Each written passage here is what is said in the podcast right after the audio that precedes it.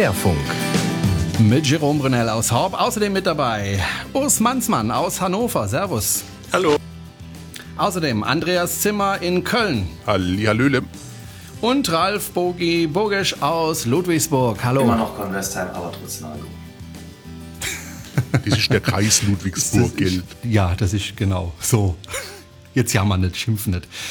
So, erstmal vielleicht ein paar Worte zu uns selbst. Wir hatten äh, massive technische Probleme. Und zwar hat unser Server ähm, sozusagen Goodbye gesagt, beziehungsweise unser Provider hat gesagt, wir löschen mal alle Dateien, die wir bisher produziert haben, vom Server runter und auch alle Statistiken, wo wir sehen können, wer uns so gehört hat, beziehungsweise wie viele uns gehört haben. Alles weg. Ich habe dann versucht, mit dem Provider Kontakt aufzunehmen. Das ist mir leider nicht gelungen.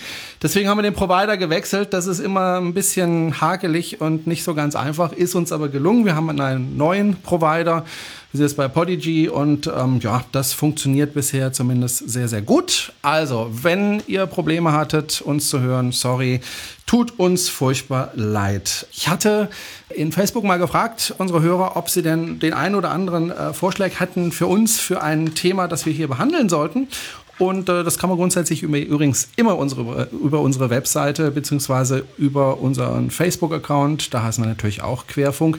Und Laurent Thomas oder Laurent Thomas, ich weiß es nicht, hat uns gleich zwei Themen vorgeschlagen, die ich ganz interessant äh, finde. Vielleicht fangen wir mal an mit den Autobahnbrücken, die ja in Deutschland immer maroder werden, was dazu führt. Zumindest ähm, im Vorgespräch hat mir der Andreas das gesagt, in Köln und auch in Hannover gibt es wohl Probleme mit Autobahnbrücken, die mehr oder weniger auseinanderbröckeln. In der Tat, hundertprozentig richtig. Eine der beiden Rheinbrücken über den Rhein, Autobahnbrücke, der Autobahnring um Köln ist ohnehin sehr befahren, ist so defekt, dass von äh, drei Fahrspuren in jede Richtung nur zwei befahren werden können. Aus der einen Richtung, sprich aus dem Bergischen Land kommend, ist die Zufahrt sogar nur einspurig möglich, was dann täglich darin endet, dass da zig Kilometer Stau sind in beide Richtungen und ähm, ja, die, die Autobahnverwaltung meint das richtig ernst, denn man kann da richtig Geld verlieren, wenn man zu schnell fährt. Es wird in beide Richtungen, Achtung, Achtung, zweimal stationär geblitzt. Also ja, nicht zu schnell fahren, nur 60 bitte. Ja, in Hannover haben wir einen ähnlichen Fall hier. Das ist der Südschnellweg. Da ist eine Brücke, die war mal pro Richtung zweispurig. Jetzt ist sie nur noch einspurig. Die rechte Spur ist großzügig abgesperrt, weil auch diese Brücke am Bröckeln ist und grundsaniert werden muss. Wobei ich erstmal erstaunt war, als ich das Thema äh, gelesen habe. Ich meine, ich weiß, wie alle anderen auch, dass äh, unser Straßennetz zunehmend maroder wird. Aber dann habe ich nochmal nachgedacht. Bei mir hier in Horb gibt es ganz in der Nähe eine Autobahnbrücke, die ist über 130 Meter hoch. Und seit ich diese Brücke kenne, und das ist schon wirklich sehr viele Jahre wird da eigentlich ständig dran gebaut und gewerkelt. Also es ist eine Dauerbaustelle schon seit bestimmt fünf, sechs, sieben Jahren. Also da scheint wirklich einiges im Argen zu liegen. Woran liegt es? Kein Geld? Naja, du weißt ja, wie Politiker sind. Äh, die eröffnen lieber ein neues Stück Autobahn, als dass sie und lassen sich dann da abfeiern und äh, schön mit Bild in der Zeitung, hallo, schaut, was wir für unser Land machen, die Wirtschaft floriert, als eben bestehen, den Bestandsschutz äh, zu unterstützen. Das ist nicht so sexy Autobahnbrücken und Straßen zu pflegen und dafür Geld auszugeben. Da gibt es aber auch noch andere Faktoren. Es sind nicht nur die bösen Politiker, die sich da feiern lassen, sondern es, es sind auch die, die Planer, die damals natürlich die Brückenbauwerke für ganz andere Belastungen geplant haben. Heute donnert ein Vielfaches von dem Verkehr rüber, für die sie ausgelegt waren. Ähm, und solche Brücken nutzen ab. Beton ist auch nicht für die Ewigkeit. Der wäscht aus, wenn er Niederschlägen ausgesetzt ist. Kleine Schäden werden schnell zu großen. Ähm, und die Kosten für so eine Brückensanierung sind immens. Der Unterhalt verschlingt jede Menge Geld und das Geld ist schlicht und ergreifend nicht in den Haushalten drin. Ja, nicht eingeplant. Und da kommen die Politiker wieder, weil sie wissen ja eben darum, dass es unterhalten werden muss. Es gibt übrigens auf der, was ist das, A1 noch bei Wuppertal zwei Brücken, die auch komplett äh, saniert werden müssen. Schlimm sehr schlimm. Aber es gibt auch einen Hoffnungsschimmer, was die Sanierung von größeren Stücken angeht. Man hat es ja jetzt im, äh, vor einem Jahr oder so im Ruhrgebiet vorexerziert. Da hat man eine Autobahn mal einfach komplett gesperrt, einmal durchsaniert, von vorne bis hinten und wieder eröffnet. Nicht ewig Baustelle, äh, pro Richtung nur zwei schmale Spuren, sondern komplett gesperrt, alles rapzapp schnell gemacht und komplett wieder aufgemacht.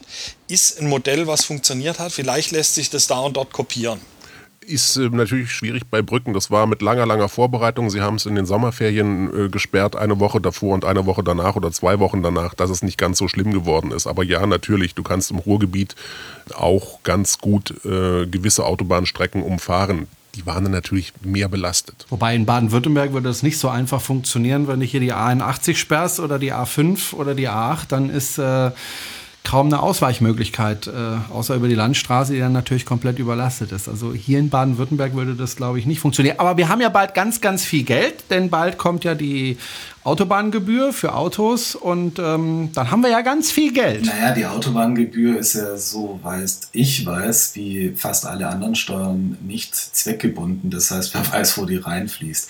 Mal davon abgesehen, in Baden-Württemberg, ähm, ich kann mich nicht erinnern, dass wir irgendwann mal baustellenfrei auf irgendeiner Autobahn waren. Hier wird ja ständig was gewerkelt.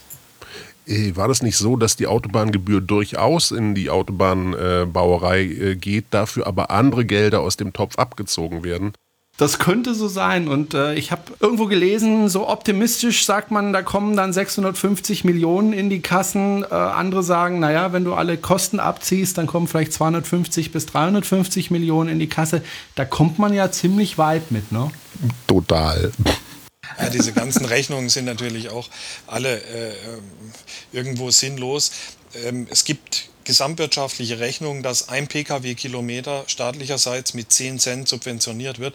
Da kommt dann schon einiges zusammen, was der Autoverkehr an Kosten verursacht, was nicht durch irgendwelche Steuern, äh, durch Mineralöl oder Kfz-Steuer ausgeglichen ist, sondern was quasi auf die Gemeinschaft abgewälzt wird.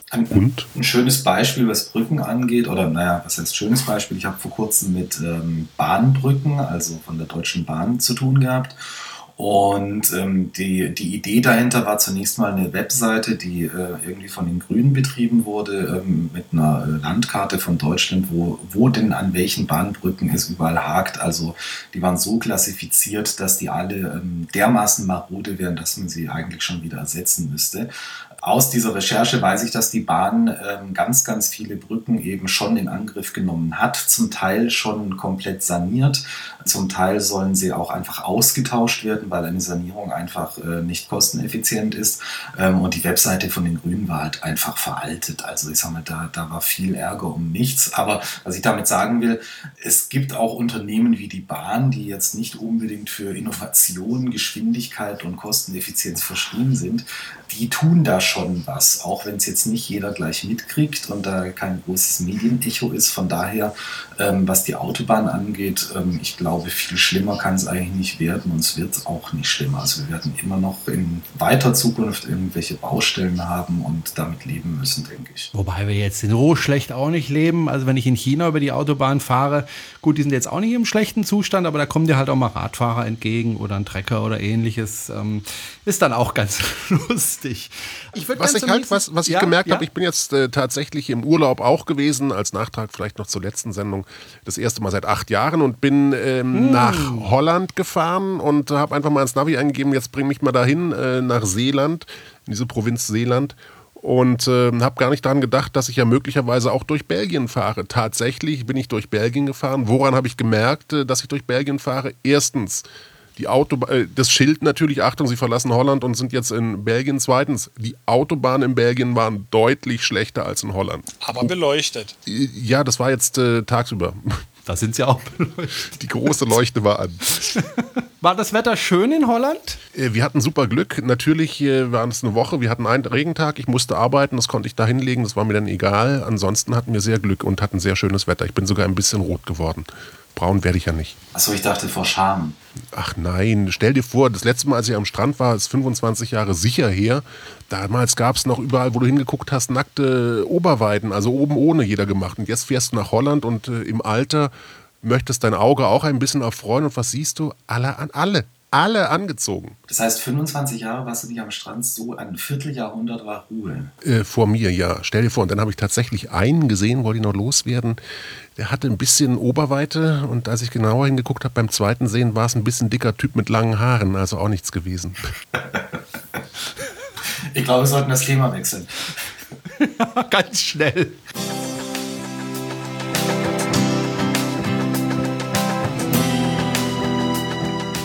Hören Querfunk. Zweiter Themenvorschlag auch nochmal von äh, Lauernd. Und zwar hat er das Thema vorgeschlagen, Wahlen in Sachsen. Äh, wobei ich finde, das Thema... Hm, die haben ja eigentlich gar nicht gewählt, war ja nur 49 Prozent. Und das fand ich dann doch ziemlich heftig, dass so dermaßen wenig Leute zur Wahl gegangen sind. 49 Prozent.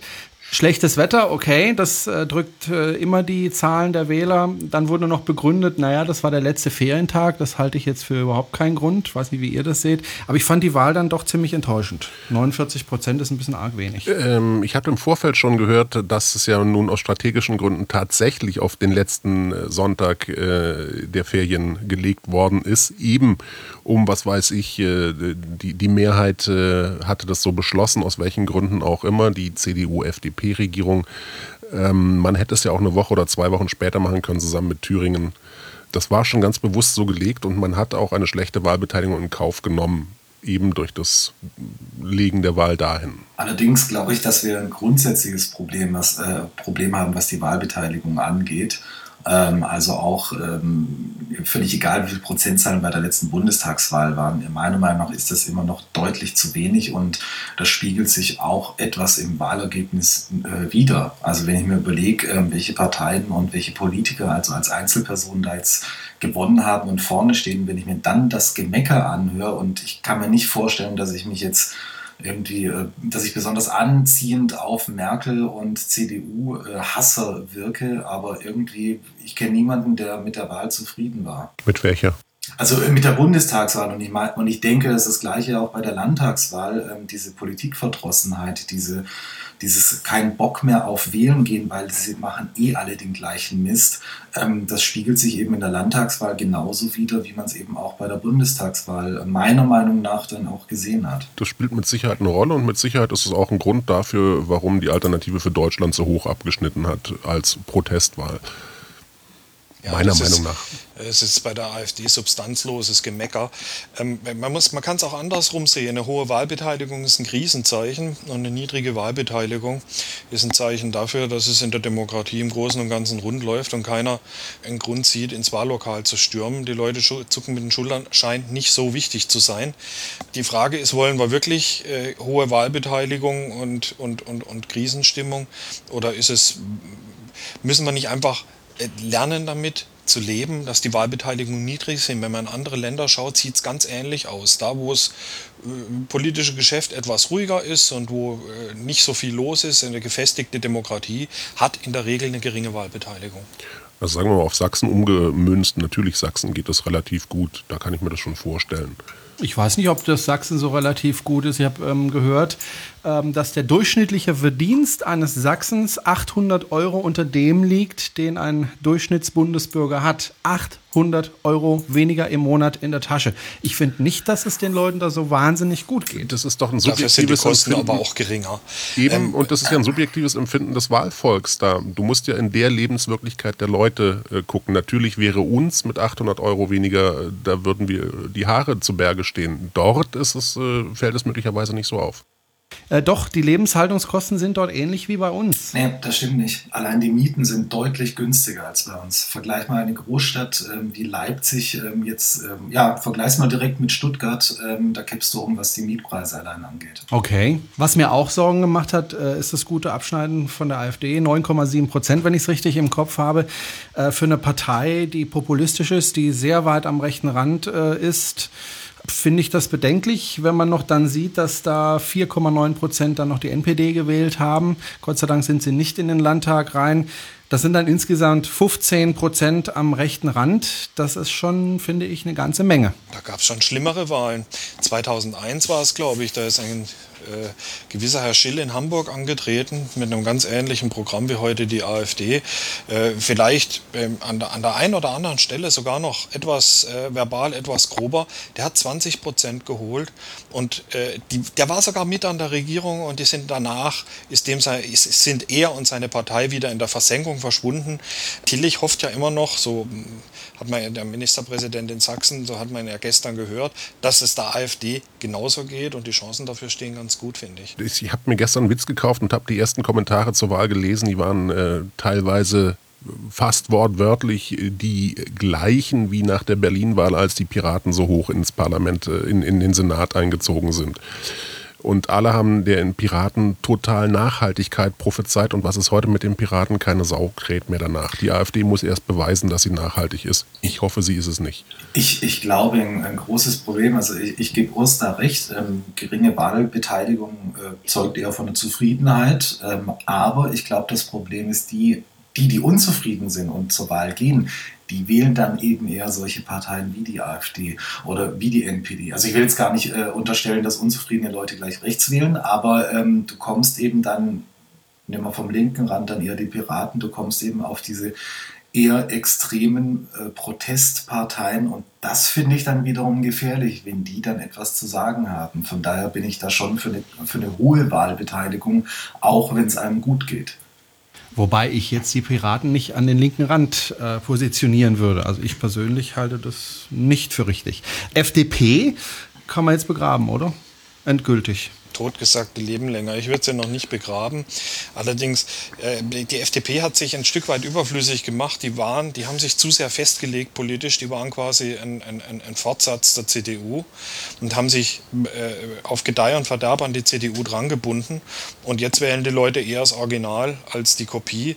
Äh, die müssen sich neu erfinden und der Prozess ist noch nicht abgeschlossen. Ich glaube, es ist zu früh, äh, da Nachrufe zu schreiben. Die könnten sich noch mal fangen. Liebe Hotelbesitzer, wählt doch bitte wieder die FDP. Ein bisschen Polemik muss sein, oder? Nein, äh, ernsthaft, ähm, ich äh, ähm, bin ja großer FDP-Freund, äh, weil ich einfach diesen liberalen Gedanken an sich sehr gut finde. Heißt aber nicht, dass ich jeden Punkt im Parteiprogramm wiederum gut finde. Das Problem ist aus meiner Sicht, dass sich ähm, die großen Volksparteien wie CDU und SPD, die ja an sich ähm, sehr ähnlich sind, dass die sich eben auch den etwas kleineren Volksparteien Volksparteien wie der FDP und den Grünen, da haben sie sich einfach so ein bisschen bei dem Parteiprogramm bedient.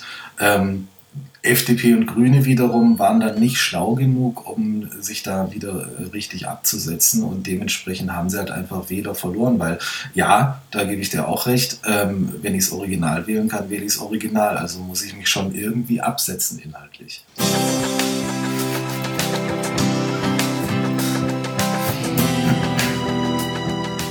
Hören Querfunk. Ein Thema, das gerade viele Leute bewegt, auch mich, äh, muss ich ganz ehrlich gestehen. Wenn ich Nachrichten gucke, dann ähm, sitze ich oft davor und denke mir, was ist eigentlich gerade los? Also ähm, Krieg im Irak, Krieg in Syrien, wir haben äh, einen Wladimir Putin, der damit droht, angeblich Kiew zu überrennen. Ich weiß nicht, wie es euch da geht. Also mir macht es langsam richtig Angst. Was mir viel mehr Angst macht, ganz ehrlich gesagt, ist das Unwissen, das ich jetzt persönlich für mich äh, äh, empfinde. Weil auf der einen Seite gibt es die, die Berichterstattung, die man eben so mitkriegt, also seien es jetzt die einschlägigen Tageszeitungen ähm, oder auch Fernsehsender. Auf der anderen Seite gibt es immer wieder, ähm, ich, ich sage mal, einfach einen Gegenstrom, meistens aus dem Internet, der ähm, wiederum die großen Medien dann der, der, Lüge bezichtigt und dann irgendwelche Beweise aufführt. Ich persönlich ähm, weiß einfach nicht mehr, wem ich glauben soll und deswegen möchte ich eigentlich auch nicht sagen, Putin ist böse oder ähm, er ist doch ähm, der nette Onkel und die Ukraine versucht einen Konflikt hochzubringen.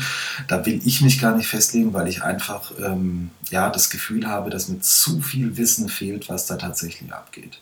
Also Bitte, Jerome, bitte. Andreas, bitte. Mach du, Andreas. Nee, ich wollte sagen, es sind so viele Krisenherde. Ich äh, glaube, man kann die auch nicht alle in einem Atemzug nennen. Die haben wenig miteinander zu tun, außer dass da Krieg herrscht. Also du sagst, das ist nicht eindeutig die Lage in der Ukraine, wenn wir das mal rausnehmen. Äh, da hast du natürlich recht. Auf der anderen Seite, wenn ich dann so Geschichten höre, ja, da haben sich unsere Soldaten verlaufen oder ja, da machen unsere Soldaten jetzt gerade Urlaub äh, und offensichtlich haben sie dann noch ihre ganze Ausrüstung damit rübergenommen, ja, im Urlaub. Entschuldigung, also das kann ich nicht mehr nachvollziehen, auch wenn ich nicht alles weiß, klar.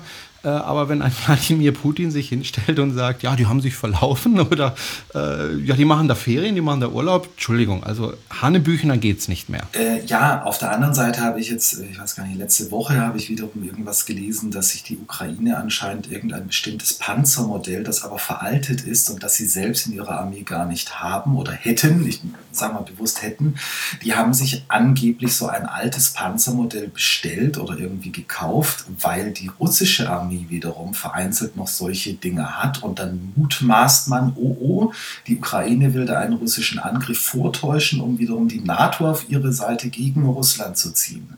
Das meine ich mit dieser, ich weiß nicht, was da jetzt alles stimmt und was da jetzt einfach nur Blödsinn ist, der äh, durch Internet und sonstige Medien äh, geprügelt wird und ähm, das beunruhigt mich eigentlich am meisten, diese dieses Unwissen und nicht zu wissen, was jetzt wirklich ähm, die Sache ähm, oder überhaupt die Tatsache ist. Ähm, und dann könnte ich mir erst überlegen, ob ich Angst vor einem Krieg habe oder nicht, weil ich noch gar nicht weiß, was da überhaupt abgeht. Ja, man muss aufpassen, dass man nicht auf gezielte Desinformationskampagnen reinfällt. Ähm, äh, alle Seiten in diesem Konflikt betreiben ganz gezielt Propaganda, auch auf ganz geschickte Weise, nicht nur äh, stumpf über irgendwelche Verlautbarungen, äh, die teilweise bizarr sind, wie dieser Ausflug russischer Soldaten über die Grenze. Äh, man stelle sich das mal mit anderen Länderkombinationen vor, da sieht man erst, wie absurd das ist, sondern auch ganz gezielt äh, falsche Gerüchte streut, den, den Gegner in jeder Form unmöglich macht, als äh, zum Beispiel, wenn die Russen drüber reden, das sei die faschistische äh, Regierung in der Ukraine, das sind Sachen, die kenne ich noch aus dem Kalten Krieg, diese Wortwahl. Da glaube ich nicht unbedingt, wenn ich so eine Nachricht in diesem Tonfall lese, dass da irgendwas dran ist. Also man muss da schon sehr genau hinhören. Man muss aufpassen, dass man nicht auf, äh, auf Kriegsgetrommele reinfällt. Man muss aufpassen, dass man nicht auf irgendwelche Propagandalügen reinfällt. Das Beste ist, wenn man das mit ein bisschen Distanz anschaut und nicht sofort emotional auf jedes Thema Thema anspringt, sondern sich versucht, ein Gesamtbild zu schaffen. Und da sieht die Lage eigentlich, wenn man sie mal versucht, nüchtern zu betrachten, abseits von diesen ganzen Schuldzuweisungen, relativ klar aus.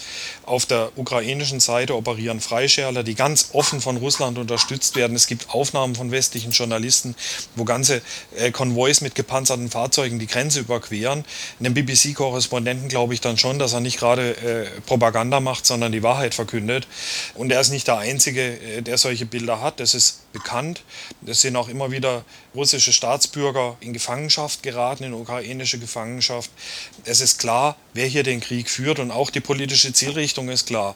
Wladimir Putin will das Nachbarland destabilisieren. Möglicherweise nutzt er die Gelegenheit, um sich dort noch mehr Gebiet unter Nagel zu reißen. Vielleicht war die Krim nur der Anfang. Und das ist in Europa schon sehr, sehr lange nicht mehr da gewesen, dass eine, eine Großmacht dermaßen den Konsens, Konflikte friedlich und auf dem, am Verhandlungstisch zu lösen, auf dermaßen grobe Weise verletzt. Ich stimme dir zu. Was ich allerdings in den letzten Wochen im Nachrichtengetümmel äh, bemerkenswert fand, war, dass die OZ, äh, OSZE, die Organisation für Sicherheits- und Zusammenarbeit in Europa, tatsächlich gesagt haben soll, muss man auch schon so formulieren, dass sie gar keine Beweise für irgendwelche russischen Einmärsche hat irgendwo, sondern dass äh, ja die NATO behauptet das, die Ukraine behauptet das, äh, die Russen behaupten was Drittes, äh, das stimme alles so nicht, das, sie hätten keine Beweise vorliegen verstehe ich jetzt aus äh, der Situation der OSZE tatsächlich nicht. Naja gut, aber auf der anderen Seite haben wir ja schon die Erfahrung von der Krim. Und da hieß es ja auch immer von Seiten der Russen, nee, wir haben keine Soldaten auf der Krim. Nee, wir haben damit überhaupt nichts zu tun. Und hinterher haben sie halt dann doch zugegeben, selber, ja doch, da waren schon unsere Soldaten. Also man hat ja schon gewisse Erfahrungen gemacht. Und äh, man kennt es ja, wer einmal lügt, ähm, der lügt vielleicht auch ein zweites oder ein drittes Mal. Und äh, wir wissen auch, und das wissen wir, dass äh, Putin, Wladimir Putin, sein eigenes Volk immer wieder belügt. Ähm, und insofern passt das für mich ins Bild. Natürlich können wir von hier nicht entscheiden, was ist jetzt genau dran und was genau passiert dran, aber so wie der Urs das gerade so zusammengefasst hat, äh, möchte ich gerne genau so unterschreiben. Ich bin mir sehr sicher, dass es Soldaten gibt in der Ukraine, die Russen sind und die da eben keinen Urlaub machen, sondern da aktiv am Kriegsgeschehen teilnehmen. Äh, das ist für mich zumindest aus der Lage, in der ich jetzt bin, aus der Sichtweise relativ klar. Und das macht mir Angst, weil, wie Urs gesagt hat, äh, das haben wir lange nicht mehr in Europa gehabt, dass eine Großmacht äh, sich einfach andere Länder unter den Nagel reißt mit Gewalt. Naja, wir kommen hier wieder, äh, wir haben ja schon mal drüber gesprochen äh, im Rahmen des Querfunks, wir kommen wieder an den Ausgang dieser Krise, an dem meines Erachtens nach die EU jetzt nicht ganz unschuldig ist, weil sie absolut blauäugig äh, ihre Angebote gemacht hat, ohne sich damit auseinanderzusetzen, was ihre Angebote anderen beteiligten Parteien, zum Beispiel Russland, äh, bedeuten würden. Naja, das ist, das ist mit Verlaub äh, etwas daneben zu sagen, die EU ist schuld. Die Ukraine Habe ich so nicht ein, gesagt. Ja, ja, aber äh, es geht so ein bisschen in die Richtung. Die, die EU hat das eskalieren lassen. Die Ukraine ist ein souveränes Land. Die können selber darüber entscheiden, wem sie angehören wollen. Und der russische Club ist offensichtlich nicht besonders attraktiv für einen Diktator wie Lukaschenko, mit Sicherheit, aber für ein demokratisch geführtes Land wohl weniger. Die Ukraine hat sich eher nach Westen orientiert, weil sie dort größere Chancen sieht als im russischen äh, Wirtschaftsverbund. Und äh, das ist den Russen sauer aufgestoßen.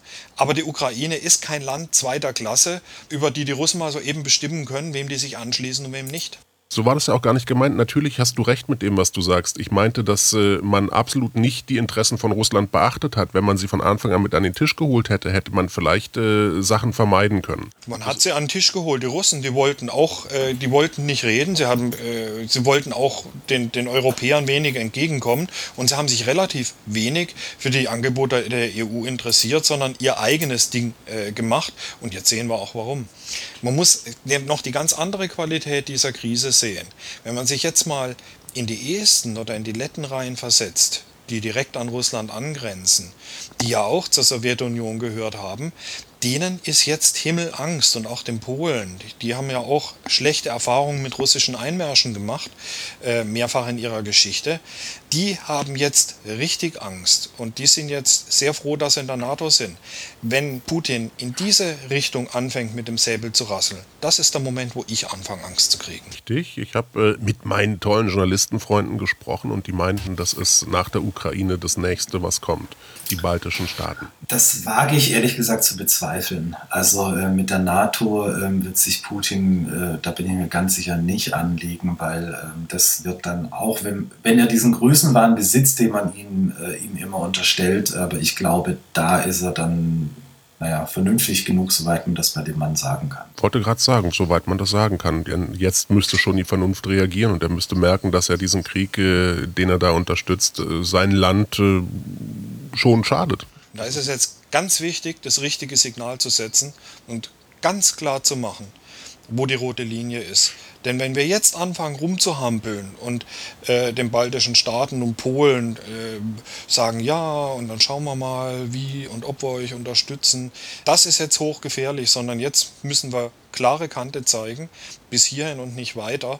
Sonst laufen wir Gefahr, dass irgendeine Seite, dass die Russen zu weit gehen und äh, es dann nachher tatsächlich zu einem größeren Konflikt kommt, den keiner will. Das sollte man vorher klarstellen, damit das nicht passiert, weil solche Konflikte entstehen oft dadurch, dass die Reaktionen der Gegenseite falsch interpretiert werden, die Entschlossenheit der Gegenseite unterschätzt wird oder äh, diplomatische Signale falsch gedeutet werden. Deswegen ist es ganz wichtig, hier ganz, ganz klar Kante zu zeigen. Wobei ich immer den Eindruck habe, so richtig klar zeigt zumindest Europa nicht wirklich Kante. Also natürlich gab es äh, gegen Russland Sanktionen, aber irgendwie ja Sanktionen, wo ich sage, naja, paar Kundensperrungen und dies und das, aber so richtig kannte war das bisher für mich nicht. So, und jetzt hat man sich wieder zusammengesetzt, konnte sich mal wieder nicht einigen, hat gesagt, okay, in der Woche schauen wir noch mal bisher konnte er doch machen, was er wollte und viel, wirklich viel ist ja nicht passiert. Ja gut, aber das ist ja eine, eine Eskalationsleiter und da hat man jetzt mal, ist man jetzt die ersten Stufen hochgegangen. Man hält sich jetzt noch was übrig. Ich sehe die Sanktionen äh, am Anfang eben auch nur so als Nadelstiche, um dem Gegenüber zu zeigen, hör mal, wir sind bereit und wir wissen auch, was euch wehtut, wir sind bereit, es umzusetzen. Bitte sei vorsichtig. Die Gegenseite hat es nicht beachtet, hat darüber gelacht, dann sind die Sanktionen halt ein bisschen verschärft worden und so weiter. Eine Spirale, wie der Urs sagt, ja. Aber ich, ich glaube, dass, äh, ähm, dass einfach im Vorfeld Fehler gemacht wurden, dass man äh, die, die Russen oder einfach Russland mit Putin, dass man die einfach immer noch so ein bisschen das war immer noch so diese, ja, das ist der Osthandelspartner, so ein bisschen gefühlt immer noch der eiserne Vorhang, meiner Meinung nach. Und dass man die nicht einfach mehr integriert hat, weil jetzt, äh, ich sag mal, Russland und Putin, die sind einfach auch in der Position, irgendwelche äh, Sanktionen wegzulächeln und es drauf ankommen zu lassen. Allerdings glaube ich nicht, dass es auf einen ähm, ja, dritten Weltkrieg ankommen lassen wird, wenn es dann wirklich gegen die NATO geht. Da glaube ich nicht, dass der so behämmert ist. Es ist doch schon äh, durch die Medien gerüchtet, äh, ob man der NATO den Willen, den unbedingten Willen abnimmt, tatsächlich für drei, wollen die Amerikaner für drei unwichtige Länder in, im, im Baltikum ihre Soldaten in den Krieg schicken? Sollen Amerikaner für diese drei Länder sterben? Äh, sagen wir es mal so, es gibt, äh, es gibt ja Verträge und ich meine, äh, wenn es drauf ankommt und dann ziehen die großen NATO-Partner äh, den Schwanz ein, ähm, dann bricht ja das komplette System zusammen. Darum geht's doch. Ja, aber da ist der Punkt, wenn, wenn Putin wirklich die baltischen Staaten zurückerobern wollte und ähm, die Amis und was weiß ich, welche Militärmachten dann alle sagen, ach, ach nö, da haben wir dann doch keinen Bock, ähm, dann ist das Signal ganz klar für Putin, äh, so, jetzt reise ich alles an mich, weil ich kann es ja und mir kann keiner was. Und das wäre halt einfach grob fahrlässig. Und genau das meine ich, genau da ist es wichtig, zu, schon vorher ganz deutlich zu machen, das wird nicht passieren. Wir werden das nicht zulassen. Wir äh, stehen bei unseren östlichen NATO-Partnern und wir werden es nicht zulassen, dass du dort Gebiete raustrennst, wie du es jetzt in der Ukraine gemacht hast. Das geht alles wunderbar auf Kosten der Ukraine. Ja, weil die ist nicht in der NATO, die hat leider Pech gehabt. Mit Polen und den baltischen Staaten könnte man was tun, natürlich, aber das hilft der Ukraine und dem Konflikt da nicht. Du hast vorhin gesagt, ja, ja, wir haben die Russen irgendwie gefühlt noch äh, ja, eine Mauer dazwischen gehabt. Ich finde aber, dass Russland, so wie es sich im Moment darstellt, jetzt kein Land ist, das man einfach so in irgendeine Gemeinschaft aufnehmen kann. Für mich ist es keine Demokratie äh, im Sinne Europas. Und insofern kann man das auch nicht wie ein demokratisches Land behandeln. Natürlich haben wir Handelsbeziehungen mit Russland, sogar sehr viele. Ich glaube, 10 Prozent oder so unserer Außenhandelsbilanz geht nach Russland. Ähm, das ist ja schon nicht wenig. Äh, wir beziehen unser Gas, wir beziehen viel Energie aus Russland. Also da gibt es schon durchaus ähm, ja, Handelsbeziehungen. Aber für mich war Russland immer noch ein Staat, gerade mit Wladimir Putin, äh, der eben nicht demokratisch ist, wo eben Leute unterdrückt werden, die gegen Wladimir Putin sind, ja, und zwar massiv. Äh, man kriegt es ja auch jetzt mit, ob das stimmt, weiß ich jetzt nicht, äh, dass die Frauen, die jetzt den Herrn Putin fragen, wo sind eigentlich unsere Söhne gerade, dass die äh, behandelt werden wie ausländische Agenten. Habe ich zumindest gelesen. Ob es stimmt, weiß ich nicht, aber das würde mich nicht wundern. Was, hattest Mit so einem du, was Staat, genau hattest du erwartet in Russland? ich hätte gerne irgendwann mal einen demokratischen Staat gehabt. In irgendeiner Form. Muss ja nicht die gleiche Form sein wie bei uns. Also ich habe auch mal mit einem Chinesen gesprochen und auch über Demokratie mit ihm gesprochen. Er hat gesagt, es ist ja schön, dass euer System bei euch funktioniert, aber in China kann eine Demokratie, so wie ihr sie habt, nicht funktionieren. Da schlagen die sich die Köpfe ein war eine Meinung eines normalen Chinesen, eines gebildeten Chinesen. Ob das richtig ist, weiß ich nicht, weiß er auch nicht, das wissen wir erst, wenn es soweit ist.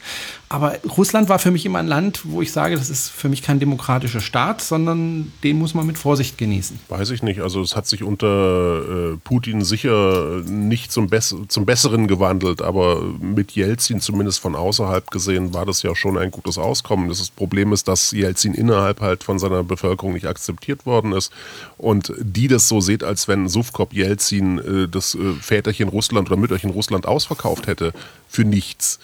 Ähm, dann kam Putin wieder und hat versucht, seinem Volk äh, den Stolz wieder zu geben. Und das sind jetzt halt die Früchte davon. Ja, was, was ich äh, meinte und was du jetzt auch angesprochen hast mit diesen Gasverträgen zum Beispiel. Ähm, ich, bin, ich bin kein Politiker und mit äh, Außenpolitik äh, und so weiter, da ähm, kann ich jetzt nicht wirklich mitreden, aber gefühlt ähm, hat man mit dem bösen russischen Nachbarn oder mit der bösen russischen Macht eben ein, äh, verschiedene Verträge abgeschlossen, weil man das Gas von ihm haben wollte, im Gegenzug eben irgendwelche anderen Leistungen dann eben äh, Putin oder wer auch immer dann an der Macht war, ähm, zugesprochen hat, aber keine richtige Integration. Also jetzt eine keine richtige Gemeinschaft. Ich meine, ähm, ob man jetzt Russland in die EU reinholen will, davon will ich jetzt gar nicht mal reden, weil ähm, auch das äh, bestätige ich nach meinem Gefühl eben einfach, das ist keine Demokratie, was da abläuft und von daher ähm, sind sie eben nicht EU-tauglich. Aber ähm, ich habe so das Gefühl, man hat einfach den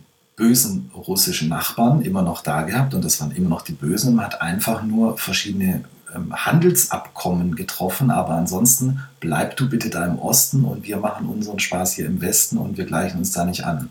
Das sehe ich ganz anders. Ich denke, man hat schon Russland die Hand äh, sehr deutlich ausgestreckt und die ist teilweise auch angenommen worden. Ähm, was daraus gemacht worden ist, von welcher Seite auch immer, das ist jetzt natürlich eine andere Frage. Aber für mich äh, in meiner Wahrnehmung wurde schon auch versucht, Russland äh, zu helfen, tatsächlich demokratischere Strukturen zu installieren, als sie tatsächlich sind. Ich erinnere an unseren lupenreinen Demokraten, Ex-Kanzler Schröder, der äh, sehr, sehr positiv eingestellt war gegenüber Russland. Gegenüber dem Rubel, der ihm zugerollt ist wahrscheinlich, aber nicht Russland an sich. Zu einer Integration gehören auch immer zwei. Und die Russen wollen ihre Unabhängigkeit nicht aufgeben. Ich kann mir vorstellen, dass die nicht besonders interessiert daran sind, ähm, in die, in die westlichen Strukturen integriert zu werden, wenn es ihrem Machtanspruch nicht zuträglich ist. Und das wäre es auf jeden Fall, weil äh, jede Einbindung in eine internationale Sicherheitsarchitektur natürlich Abstriche am Machtanspruch bedeutet. Und wie die Russen an ihren Grenzen vorgehen, hat man auch beispielsweise in Georgien gesehen oder wie sie den äh, Aufstand in Tschetschenien niedergeschlagen haben. Ähm, äh, der gleiche Putin, der sich heute so darüber aufregt, dass äh, Luhansk äh, bombardiert wird, hat Grosny in Schutt und Asche legen lassen. Und ganz nebenbei, was ist denn der Unterschied zwischen den russischen, äh, den, den tschetschenischen Rebellen und den ukrainischen Rebellen. Also in, in, der Ukraine, das sind keine, die kämpfen gegen den Staat, der da ist. In der Ukraine sind das, nein, in Tschetschenien sind das äh, Terroristen offiziell. Russland sagt, das sind Terroristen, wir müssen sie bekämpfen.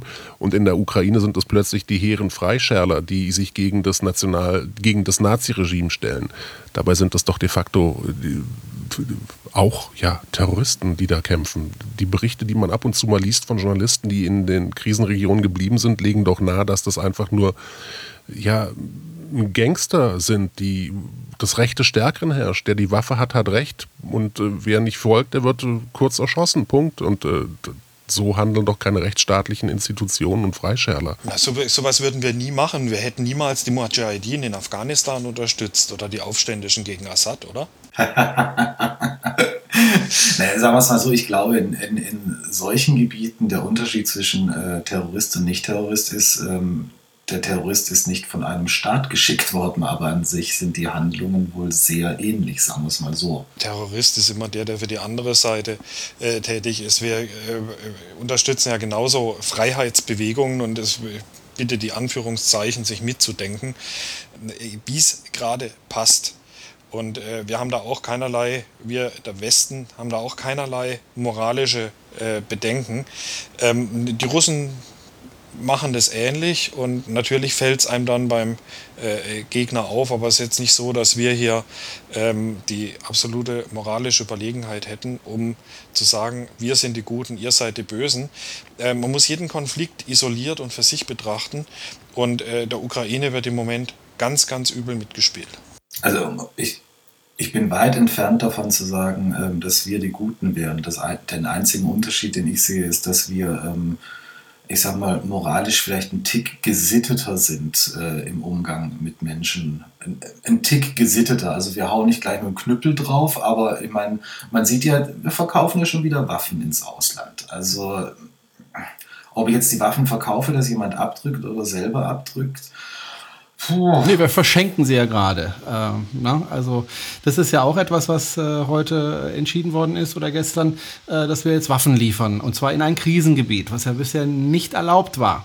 Äh, laut Verfassung sogar, wenn ich mich nicht irre. Wir dürfen keine Waffen in Krisengebiete ähm, schicken. Machen wir jetzt. Was haltet ihr denn davon? Also in dem Fall. Also jetzt an die Kurden. in dem Fall ist es äh, vollkommen blödsinnig. Es, es, sind heute Bilder rumgegangen von den äh, äh IS-Rebellen in Syrien, die dort äh, deutsche Panzerfäuste erobert haben, deutsche Maschinengewehre, die dort irgendwo aus irgendwelchen Gründen äh, in den Beständen der syrischen Armee waren. Da standen dann auch zwei Kampfflugzeuge vom Typ MiG-21, die sind jetzt auch den Rebellen in die Hände gefallen. Äh, wenn irgendwo Waffen sind und äh, die Besitzer dieser Waffen laufen wie die Hasen, dann fallen diese Waffen in falsche Hände und äh, das wird unweigerlich dort auch wieder passieren. Also das ist meiner Meinung nach das größte Problem. Ähm, auch ich will jetzt den Kurden, weiß Gott, nichts unterstellen. Also auf gar keinen Fall. Aber wenn ich mir überlege, ähm, welche ähm, Gruppierungen äh, in der Vergangenheit schon, egal ob aus Deutschland oder von, von den USA, äh, finanziell oder mit Waffen unterstützt wurden. Und Jahre später heißt dann plötzlich, oh, die hassen uns jetzt und knallen uns mit den, mit den Waffen, die wir denen damals gegeben haben, ab. Ähm, ich bin mir nicht sicher, ob dieses Wir geben Waffen raus ähm, wirklich ein, ein, geschick, ein, geschickter Weg ist, weil die Vergangenheit hat eigentlich gezeigt, dass das der dümmste Weg ist, ähm, einfach die, die Leute zu bewaffnen, weil ja, die Waffen können erobert werden. Und dann sind die, die eigentlich von allen bekämpft werden sollten, ähm, plötzlich modern bewaffnet und das Ganze wird noch viel schwieriger. Also pff, halte ich nicht für den richtigen Weg, ähm, jetzt die Kurden in dem Fall wirklich zu bewaffnen. Wobei ich mich äh, gefragt habe, warum die Türkei da nichts sagt, äh, wenn die Kurden da bewaffnet werden. Äh, weil die Kurden ja, nachdem sie dann vielleicht da gekämpft haben gegen, die, gegen den islamischen Staat, äh, dann sich dann überlegen, so, jetzt äh, wollten wir schon lange einen eigenen kurdischen Staat, die Türkei ist da dagegen, dann haben wir aber jetzt die Waffen dafür. Ich glaube, hinter den Kulissen hat die Türkei da opponiert und ich kann sogar gut verstehen, warum. Ähm, hätte ich wahrscheinlich an der Stelle auch gemacht. Aber sie haben still opponiert, man hört nichts davon und sonst sind sie ja nicht unbedingt Leisetreter. Ja, vielleicht, weil sie äh, die Situation dort auch nicht weiter destabilisieren wollen. Das sind ja nun Anrainer und haben sicherlich eine, ein, ein Interesse daran, äh, die Situation dort nicht eskalieren zu lassen. Aber wenn ich sehe, die Region leidet unter allem Möglichen, aber bestimmt nicht unter einem Mangel an Waffen.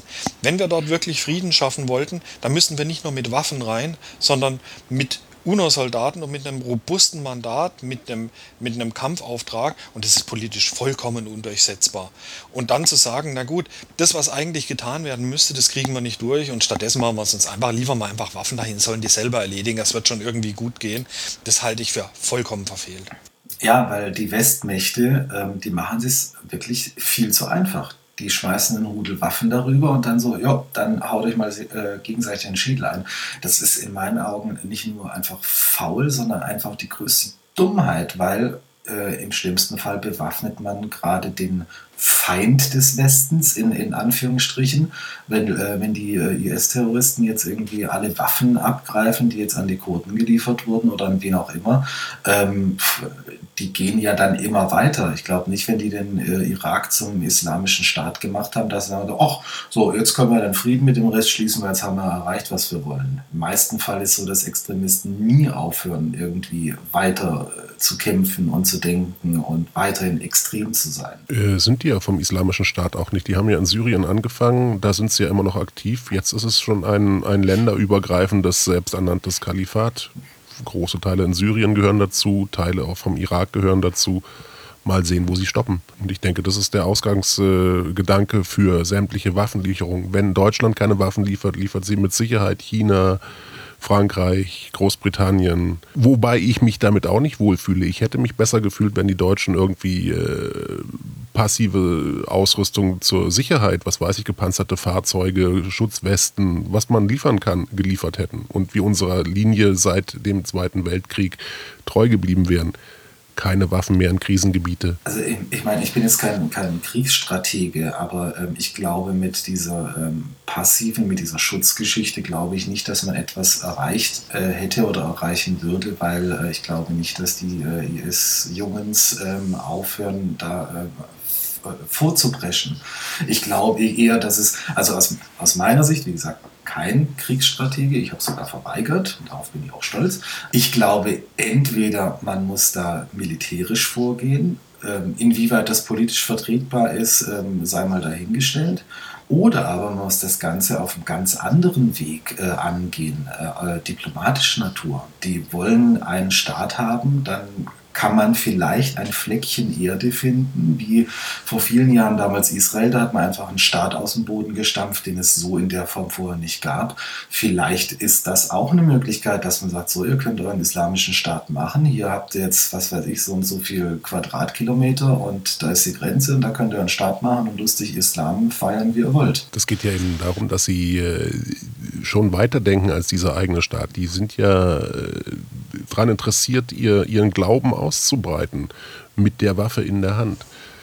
Und äh, du kannst ihnen noch so wenig oder noch so viel äh, Quadratkilometer geben, es wird ihnen nicht genug sein, weil es dem Ziel Weltreligion eben abträglich ist oder nicht, nicht erfüllt. Sie wollen sich immer weiter ausbreiten. Das ist vielleicht der Gegensatz zu Israel. Die wollten einfach ein Land haben, wo sie in Ruhe gelassen werden. Ähm, die IS ja, sind damit sicher nicht zufrieden. Aber ich habe jetzt selbst aus, dem, aus den Medien bisher noch nie mitgekriegt, dass eine äh, Überlegung in, in diese Richtung mal ähm, angebracht wurde. Vielleicht wäre das tatsächlich mal eine Möglichkeit, wenn man denn mit irgendeinem von den, von den Typen äh, Kontakt aufnehmen kann, um da wirklich einen, einen friedvollen Weg zu finden. Ähm, hör mal, wir geben euch so und so viel Quadratkilometer aus dem Land und aus dem Land und da macht ihr euren Staat. Wäre das nicht eine Idee für euch? Glaube Nein. nicht, dass es diesen, äh, diesen Das ist, doch vollkommen, das, ist doch vollkommen, das ist doch vollkommen illusorisch. Das geht überhaupt nicht. Ich meine, das ist eine, das ist eine, eine äh, Terroristenbande. Die richten die Leute auf offener Straße hin, wie es ihnen Spaß macht. Denen ist ein Menschenleben nichts wert. Und denen wollen wir Land geben. Äh, das würde die komplette Region destabilisieren. Und was ist mit den Leuten, die unter dieser Knute leben müssen? Wollen wir sagen, äh, na habt ihr jetzt halt Pech gehabt? Ja, Mai, da werden halt bei euch die Ehebrecherinnen gesteinigt. Ist, äh, ist jetzt nicht so schlimm, aber dafür haben wir Ruhe. Das kann nicht sein. Dann wären wir wieder bei meinem Plan A mit voller militärischer Kraft dagegen und die Jungs platt machen. So doof wie sie sind, haben sie es dann wohl nie anders verdient. Das Problem ist doch dadurch entstanden, dass die Amerikaner das Macht, die, die stabilen Machtverhältnisse, die dort waren, durch den Einmarsch im Irak vollkommen auf den Kopf gestellt haben. Und dann sind sie viel zu früh und bevor der Irak dafür bereit war, wieder abgezogen, haben die mit den Problemen allein gelassen und jetzt haben wir die Quittung dafür. Wir hätten alles Mögliche anders machen können und müssen im Westen und wir haben es nicht gemacht und jetzt sind die Probleme da. Denn dann zu sagen, naja, dann müsst ihr jetzt halt unter der Knute der Islamisten leben, das kann es nicht sein. Und ich will keinen Millimeter Land an so eine Mörderbande in der, in der Hand der Mörderbande wissen. Schlicht und ergreifend. Das sind für mich keine Leute, die irgendwie religiös sind. Das ist einfach nur eine Mörderbande, die Religion vorschiebt äh, für ihre Zwecke. Punkt. Das definitiv. Also denen spreche ich äh, überhaupt keinen ähm, wirklichen religiösen Hintergrund zu. Das ist einfach nur ähm, Dämlichkeit und Gewaltgeilheit und nichts anderes. Machtgeilheit, aber äh, tatsächlich ist das der gemeinsame Punkt. Ich habe ja vorhin gesagt, das sind Dinge, die man nicht miteinander vergleichen kann, aber tatsächlich habe ich gerade einen gemeinsamen Punkt entdeckt gehabt, der mir jetzt wieder entfallen ist. Wie peinlich. Das war der Urlaub, den du gemacht hast. Das hättest du nicht tun sollen. Nach acht Jahren wieder Urlaub. Das verwirrt. Ich glaube, nee, ich glaube vielmehr, es ist der kleine große Gehirnfresser, den mir Jerome geschickt hat. Nein, um nochmal auf meine Idee zu kommen ja. mit, mit, dem Land, ähm, natürlich hätte jetzt nicht gesagt, ähm, so, wir nehmen jetzt die und die Städte, die zählen jetzt einfach zu eurem Staat und alle, die da sind, haben jetzt halt Pech gehabt, sondern äh, ich sag mal, meine, ähm, diese Utopia, nenne ich es jetzt mal, äh, diese, dieses kleine Land, da wären natürlich nur die drin gewesen, die diesen extremen Islam, nenne ich es jetzt mal so in Anführungsstrichen, ähm, leben wollen und die, die ähm, da keinen Bock drauf haben, die hätten dann eben in die anderen Staaten. Also da, ich weiß, Utopia, also sind wir wieder bei der, beim Militärschlag.